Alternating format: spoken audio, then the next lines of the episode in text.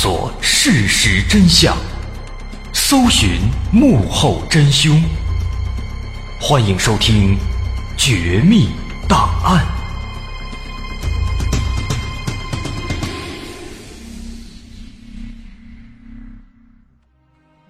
还原事实，探索真相。欢迎收听今天的《绝密档案》，我是大碗。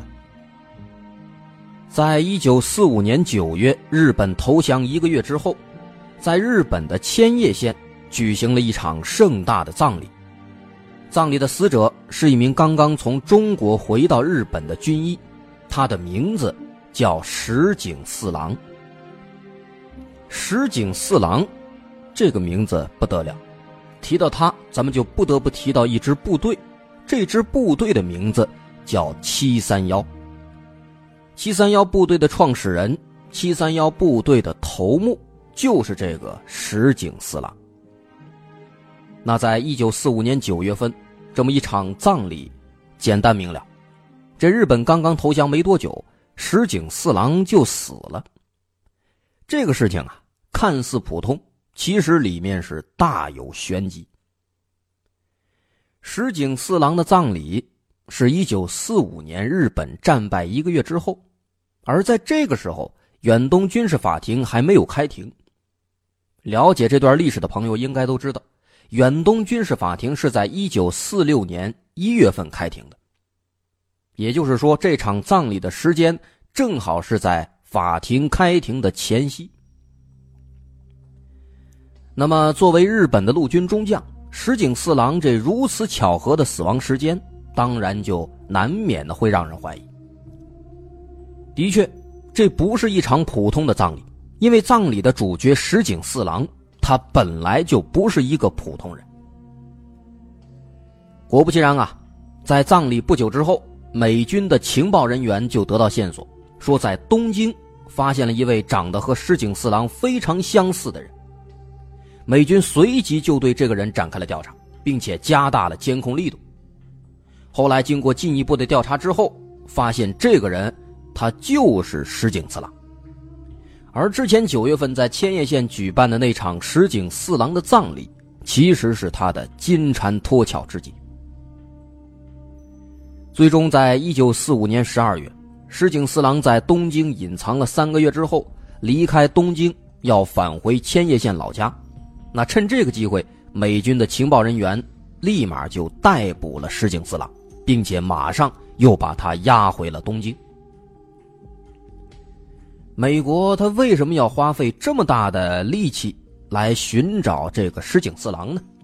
那肯定是有原因的，是吧？还要专门配这情报员跟踪调查。至于说原因到底是什么，相信大伙这心里边也能猜出个大概齐来。一方面，这个家伙罪大恶极，如果说把他送上远东军事法庭，那绝对是甲级战犯，这种祸害绝对是要抓住的，有抓住的必要。另一方面呢，也是对美国来说最重要的方面，就是石井次郎他之所以成为甲级战犯的原因，说白了就是他的细菌战。这个事儿说来话长了，要从日本侵华之前开始说起。一九二七年，这一年石井次郎三十五岁，在之前的三十五年当中，他作为一名狂热的军国主义分子。从一个官二代、富二代，变成了一个发誓效忠日本天皇的陆军军医。在这个时期，他的口头禅是“我非晋升为大将不可”，那可以说是非常励志了。那因为这三十五年当中，他的表现也十分优异，又热爱钻研、爱不断努力，所以说呢，他的军衔也是一路青云直上。在一九二四年的时候，他已经是陆军军医部的大尉了。后来，一九二七年，很热爱学习的石井次郎，他又通过自己的努力拿到了微生物学博士的学位。不过，从这儿再往后，他就开始搞事情了。同年六月份，一次偶然的机会啊，石井次郎发现了一个叫做原田的军医，他撰写的一份报告书。这份报告书的内容是关于细菌战的。因为他自己本来就是微生物学博士，对这方面有一定的兴趣。那现在看到这份报告之后，不得了了。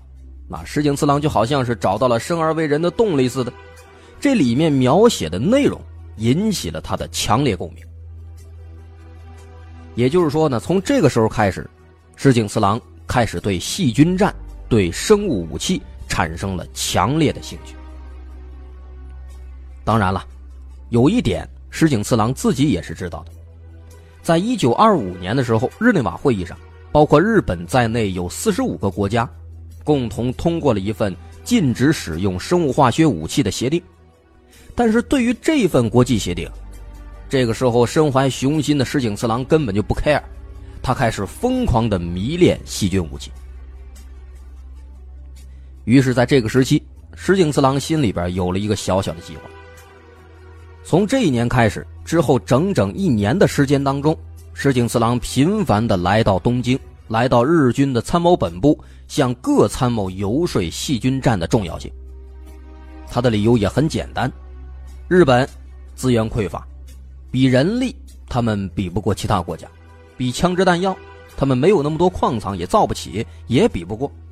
而生物武器呢，哎，可以说就是为他们量身打造的一样，成本低。威力大，祸害无穷啊！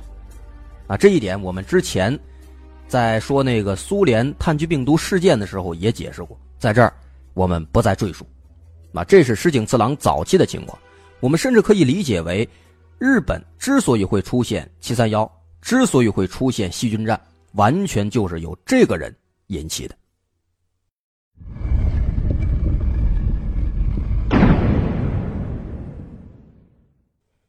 总之，后来石井次郎的这一年当中的游说起到了作用。从一九二八年开始，他就被派到欧洲各地做秘密考察，暗中调查德国秘密研制的细菌武器。在学成回国之后，一九三二年，石井次郎也终于是如愿以偿，军方给他设立了一个防疫研究室。这个小研究室，可以说就是七三幺的雏形了。当然，这个时期距离七三幺还有段距离。这个实验室很小，设在防疫部的一个地下室里面，加上石井次郎，一共才六个人。啊，七三幺那么多人，都是后来到了中国之后才慢慢扩大起来的。这个研究室明面上是负责防疫相关的工作，但暗地里其实就是在研究细菌武器。不过呢。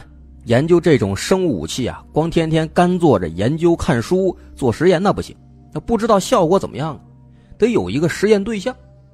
所以说呢，在这个实验室做起来起初的两年时间里，石井次郎就开始使用各种动物来做活体实验了。可是时间长了，他慢慢的感觉就不太满意了，毕竟光拿动物做实验那不行啊，不靠谱啊，这数据。经常没什么参考性，毕竟这个细菌武器，它最终杀伤的还是人类。于是呢，在这一时期，石井次郎还在自己的祖国日本的时候，他就开始慢慢的把实验对象偷偷的转移到了人的身上。而这些人，当然也有他们日本的人。所以说，石井次郎这个人啊，还真的是心狠手辣、变态的不行。那连自己人都不放过。为什么咱们敢这么笃定的说这番话呢？因为早在一九九二年的时候，有东京的市民就在原来这个防疫研究室的遗址的附近，那发现了人类的头骨。从头骨上的痕迹呢，能看出来，死者生前肯定是经历了一些恐怖的活体实验的。不过呢，纵使说这个石井四郎啊，他再冷血无情。再没人性，但他还是清楚，在日本本土上做这些人体实验，终究不是一个长久之计，风险太大了，搞不好呢还会把自己给玩死。于是呢，在思考一番之后，他就向军部提交了一份请求。他说：“现在呢，我们感觉到对这个细菌武器的研究是必须加以实验的时候了，所以我们要求军部把我们全体调到满洲。”使我们用来维护皇军的细菌武器得以高速发展。从这时候开始呢，石井四郎就有了来到中国的想法，他选择在中国东北这个地方呢，其实也是有自己的道理的。首先，他认为中国东北啊，当时呢是处于伪满洲国的统治，遍地都是活人材料。其次呢，东北的气候和苏联是差不多的，毕竟都在北方嘛，都特别冷。哎，他想的也非常美好，想如果一旦跟这苏军交战了，那细菌武器的研究成果呢，就能立马的抢占先机，在这立马就能够放出来，各方面条件哎都非常符合。况且呢，退一万步来说。就算说细菌武器研究失控了，出现了什么泄露的意外之类的，也不会危及到日本的本土。所以说呢，他认为中国东北是最理想的一块试验地点。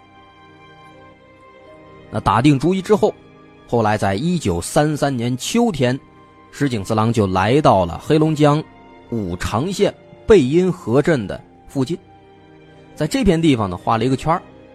这一圈啊，就画了五百多平方公里的地盘。然后他就在这附近强征了几百名劳工、几百辆马车，开始日夜不停的修筑他的这个基地，修筑兵营。后来不到一年的时间，建成了大概有一百栋的砖瓦房。啊，要说这个地方豪华到什么程度，这一百栋房子还不算什么。这个地方呢，不仅有这些房子，有这些营舍。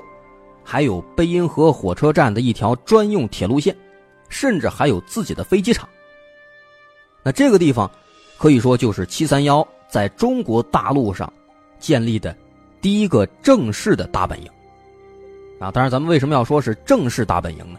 因为确切说，这其实不能算是第一个营地，因为在这个营地之前，石井四郎在哈尔滨的市里也做了一个大本营，只不过呢，后来做成之后啊。他认为这种地方呢，在这个市里搞这人体实验容易被发现，哎，所以才打定主意就迁到了郊外，这个贝因河镇的这块地方。这个地方呢，相对来说肯定是比那市里要偏远一点，但是交通呢，同时又比较便利，所以说就在这儿建造这个营地了。这个营地建好之后啊，保密措施做的也是非常严格，严格到什么程度？不仅中国人不让靠近，就连火车经过的时候都必须要拉下窗帘，旅客不让往外看，禁止观看。那对于营地内部呢，在这里工作的所有日本人，几乎也是很少外出，并且全部都得使用假名，即便说和国内的家属通信联系，也必须要经过关东军的审查。可以说，这个实验场地，这个营地呢。就完全的成了一个与世隔绝的军事要塞了，哎，在里边做各种各样的细菌实验、人体实验。石井四郎本人呢，也等不及了，在一九三三年下半年，这个营地的一些复合设备啊还没有建造完成呢，石井四郎就迫不及待的来开始启动使用，入住进来了，在这儿做下了各种各样的人体实验。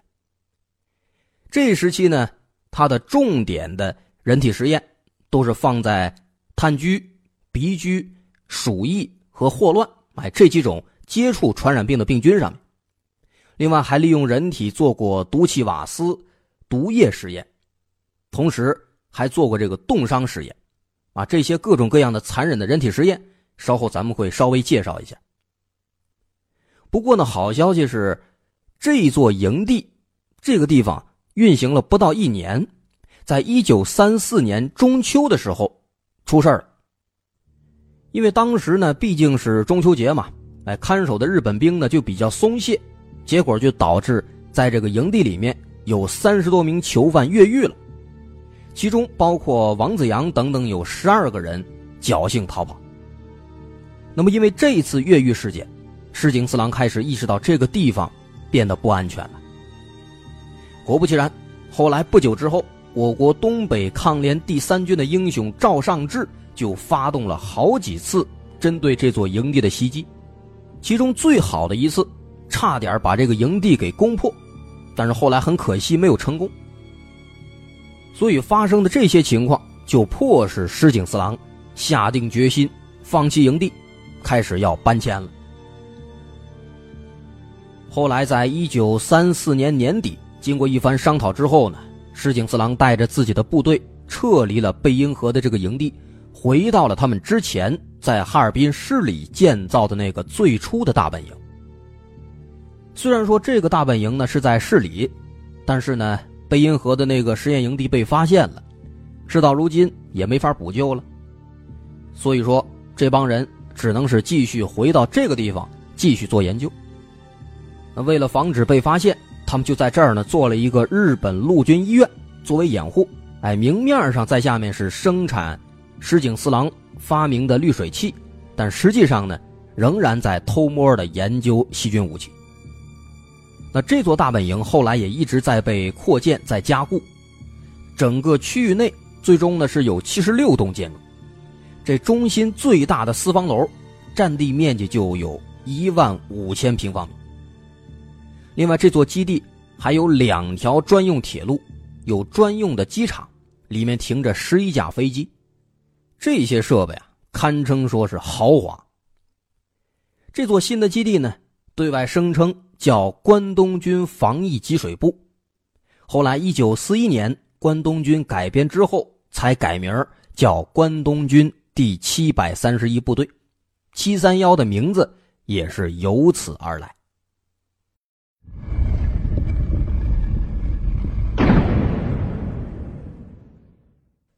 要说这个石井四郎呢，也的确是一个又疯狂又狠的角色，当时他曾经为了。向上级要军费，当众喝掉了经过滤水器处理之后的尿液，就是为了证明他发明的这个滤水器是值得使用和推广的。啊，也的确，发明那东西据说是不错。后来呢，在那个太平洋战争当中，说是发挥了重要作用。当然，这个跟咱没什么关系，咱不管。就说这个人呢，对自己他都这么狠，那他对他眼中的那些实验对象，那些材料。也就更不用说了，在这个七三幺部队里面，活体解剖是每一个医生都必须要掌握的技能。啊，他们让那些抓来的这些俘虏感染上什么炭疽啊、鼠疫啊、鼻疫啊、霍乱啊，好点的是感染这些病菌，然后呢，再在不同的阶段当中，哎，试着活体解剖，摘下他们的器官观察研究。啊，这一点这样的就还算是好的。那些俘虏呢，在这些情况下，可以说基本的人格都没有了，就像是实验动物一样，用生命给那些日本人做实验，换来了很多细菌武器的一些具体数据。那除此之外呢，还有大量的实验是关于军队救治的，比如说冻伤实验，实验目的相当的明确，为的就是寻找出。治疗那种严重冻伤的最合适的处理办法。这个冻伤实验，刚才前面咱们也提到了，它是怎么回事呢？七三幺他们会把那些俘虏都暴露在非常寒冷的环境当中，等他们的这个四肢都被冻得硬邦邦了，非常坚硬了，再领到屋里来，用木棍子敲起来，哎，听到梆梆响了，这算是合格了，然后。再把他们已经冻得坏死的这些皮肉啊，泡在热水里面解冻，一冷一热折腾人，结果就导致这些俘虏因为极度的冻伤，最终四肢开始皮开肉绽啊，骨肉分离，非常的残忍。最后实验数据出来之后，再把这些俘虏扔到焚尸炉里面，活活给烧死。这冻伤实验，这还不算是最过分、最恐怖、最可怕的。只能算是毛毛雨。除了这种实验，七三幺部队还设计了其他大量的残忍、泯灭人性，甚至是毫无意义的实验，就是为了满足他们的好奇心，还有虐待的欲望。比如说，有一个实验叫真空实验，这个也是顾名思义了，把抓来的那些实验对象、那些俘虏，扔到一个密闭的真空室里面，扔进去之后。用这个泵慢慢的把那屋里的空气给排出来，就是为了观察，在真空状态下活人会变成什么样子。啊，关于这些实验，有一些少量的照片资料，都是曾经在那个纪录片里面流传出来的。啊，有关这些照片资料呢，如果大伙想看的话，当然很重口啊。如果大伙想看的话，可以关注我的微信公众号，在微信搜索“大碗说故事”。那我们会在下次最近的这次微信的推送更新当中把照片附上。当然还得提醒一句，确实有点重口。咱还接着说这实验，说这真空实验，刚也说了，就是把人放到屋里抽干空气，那么随着这个气压慢慢的减小，空气越来越少，很明显就能看见俘虏的内脏从身上的所有洞里面开始慢慢的往外挤，从眼睛啊。肛门啊，口腔啊，任何洞里面，慢慢的往外挤，到最后会变成一个什么状态？人的眼球直接非常突出那种状态要出来了，脸胀得跟气球一样，甚至恐怖的是那个人的肠子都从肛门里面弯弯曲曲的挤出来了，啊，那个场面用恶心俩字已经没法形容了，太恐怖了。另外呢，还有一个。最骇人听闻的泯灭人性的实验叫母性实验，很简单，让一个母亲抱着自己的小孩小婴儿，进入到一个密闭的房间里，这个房间还不是一般的普通房间，它的地板是可以加热的。然后他们就会偷摸的把这地板加热，就观察那个母亲她抱着孩子，会不会因为高温受不了，最后把那孩子扔到地上当这个脚垫暂时来避热，踩到孩子身上，就观察这个，啊，类似的非常残忍的实验还有很多很多，而作为实验对象的那些俘虏，他们离开那儿的唯一的途径，不是通过焚尸炉被烧死，就是爬那个焚尸炉的烟囱，当然这几乎也是不可能的，谁能在烟囱里边爬出去？很难很难。根据统计，一九三九年八月到一九四五年八月。这还不算是三九年之前，咱们刚说了，这个石井四郎从三三年开始就在中国建立基地开始做实验了。三九年之前那六年当中的还没算，就光三九年到四五年这几年当中，就有超过三千人被当做实验材料，在这个营地遇害。这些人大多是什么人啊？大多都是被日军俘虏的有志之士，还有我们的平民百姓。除了中国人，还有苏联人，还有朝鲜人。当然了，除了这些大量的惨无人道的人体实验之外，七三幺部队它的主要工作，咱们前面也介绍了，还是研发细菌战的武器。研发之后，他们也的确投放试用了。比如说，在一九三九年到一九四二年间，三年内，七三幺部队就在浙江，在衢州。宁波、上虞、金华等等这些城市，空投了大量的细菌武器。为了让他这个细菌武器能够更好的生效，石井四郎还发明了一种陶瓷外壳的一种炸弹啊，为的就是防止铁质炸弹那皮儿加热把里边的细菌都给烫死，用了一种陶瓷的。再后来呢，他们还利用一些生物，像是跳蚤啊、老鼠啊这些东西传播病菌，而且后来还确实发现。用这些动物比直接扔炸弹要高效的多。直到后来，一九四五年，日本在吃了两颗原子弹之后，那发现战争大局已定了，正式投降只是时间问题了。在这个时候，七三幺部队最后还来了一刀。因为这个时期呢，七三幺部队它肯定是成了一个让日军最棘手的一个麻烦了，烫手山药。那为了防止罪行曝光呢？日本的关东军总部就给石井四郎下达了一个死命令，让七三幺部队在地球上完全消失。那根据上级指示，七三幺部队是必须要完全的全体解散的，还要销毁一切物证。当然，这个物证除了他们的厂房，除了他们的实验设备，还包括那些俘虏。在他们眼里，这些俘虏不是人证了，已经都是物证。所以在当时撤离之前，石井四郎就给他的部下们提了三点要求。第一点，返回故乡之后要隐瞒自己在七三幺部队服役的事实，掩饰自己的从军履历。第二点，不能担任一切公职。第三点，严禁部队成员之间互相联络。如果有谁要违反了这三点，就杀无赦。那最后。他还放狠话，说要把七三幺部队的秘密带进坟墓里。那最终的结果就是，所有还活着的，或者说那些已经死了的那些俘虏，以及大量的实验器材，全部一起都被扔进了焚尸炉里面。焚烧之后的这些灰烬，撒进了松花江。那部队驻地的那些实验室啊、细菌储藏室啊等等这些证据，也全部都被炸毁了。另外，更过分的，石井四郎还命令释放了所有当时他们用于细菌繁殖的老鼠、跳蚤、黄鼠狼等等这些实验动物，全部给放出去了。哎，要给即将到来的苏军最后一击。因为当时他们撤离的时候确实已经很紧张了，第二天苏军就开过来。那这些动物放出之后，那后果可想而知啊！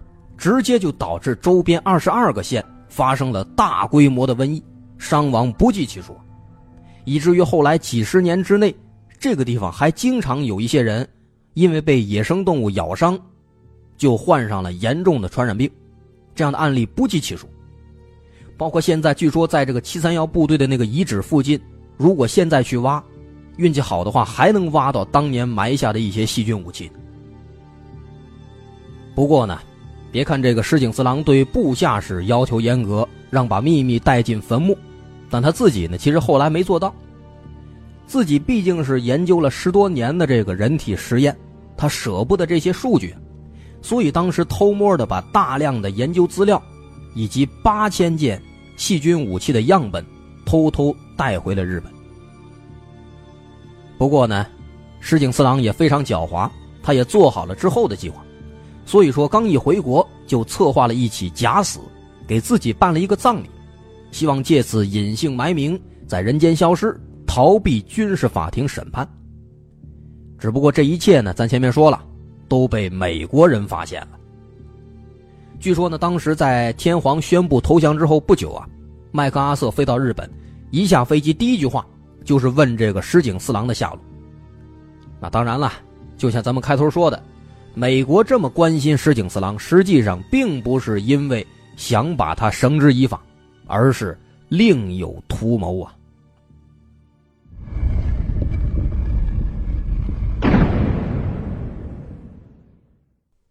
一九四六年一月十七号到二月十五号，石井四郎被抓住之后，接受了美国细菌战专家汤姆森的审讯。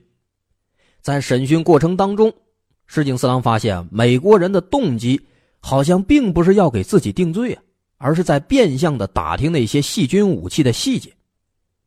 这个时候，石井四郎是恍然大悟，他马上用自己手里偷偷带回来的这些实验的资料作为筹码，跟美国人谈判。最终，石井四郎跟美国达成了秘密协定，用仅有的这些细菌武器的数据。来换取军事法庭豁免权。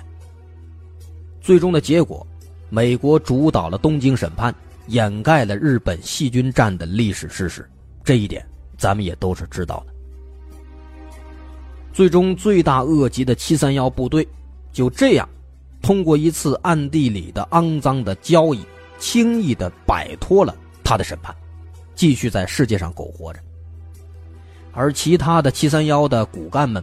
后来甚至还成为了各领域的佼佼者，其中有二十三人靠活体实验发表了很多论文，获得了博士学位；有的在日本开着大型的制药公司，还有的开着医学院校。石井四郎呢，他后来开了一个诊所，开始修禅，为附近的居民免费治病，成了一个善人了。后来活到了六十七岁，最终癌症死了。这是石井四郎，再看看他留下的这些祸害，包括现在在浙江的某些地区，因为咱前面说了，当时他往浙江这一块投下了大量的细菌武器，在浙江的一些地区，现在仍然能够看到有一些八九十的老人，他们的双腿双脚都是一些红的发黑的溃疡，流出的那些脓水。有一股很臭的一种恶臭味，有很多这样的人。这些老人，他们都是当时细菌战的受害者，小小年纪就染上了这种奇奇怪怪的烂脚病，那当地俗称叫烂脚病。甚至有的村子因为这样的人特别多，村子干脆就起了个名叫烂脚村。所以说，即便现在石井四郎这个家伙是死了，但是他一手留下的这个烂脚村，那可是永远都会存在的。这段历史也是永远都没有办法抹除的。好，今天绝密档案咱们就说到这儿，我是大碗。如果您喜欢，可以关注我的微信公众号，在微信搜索“大碗说故事”进行关注。好，咱们下期见。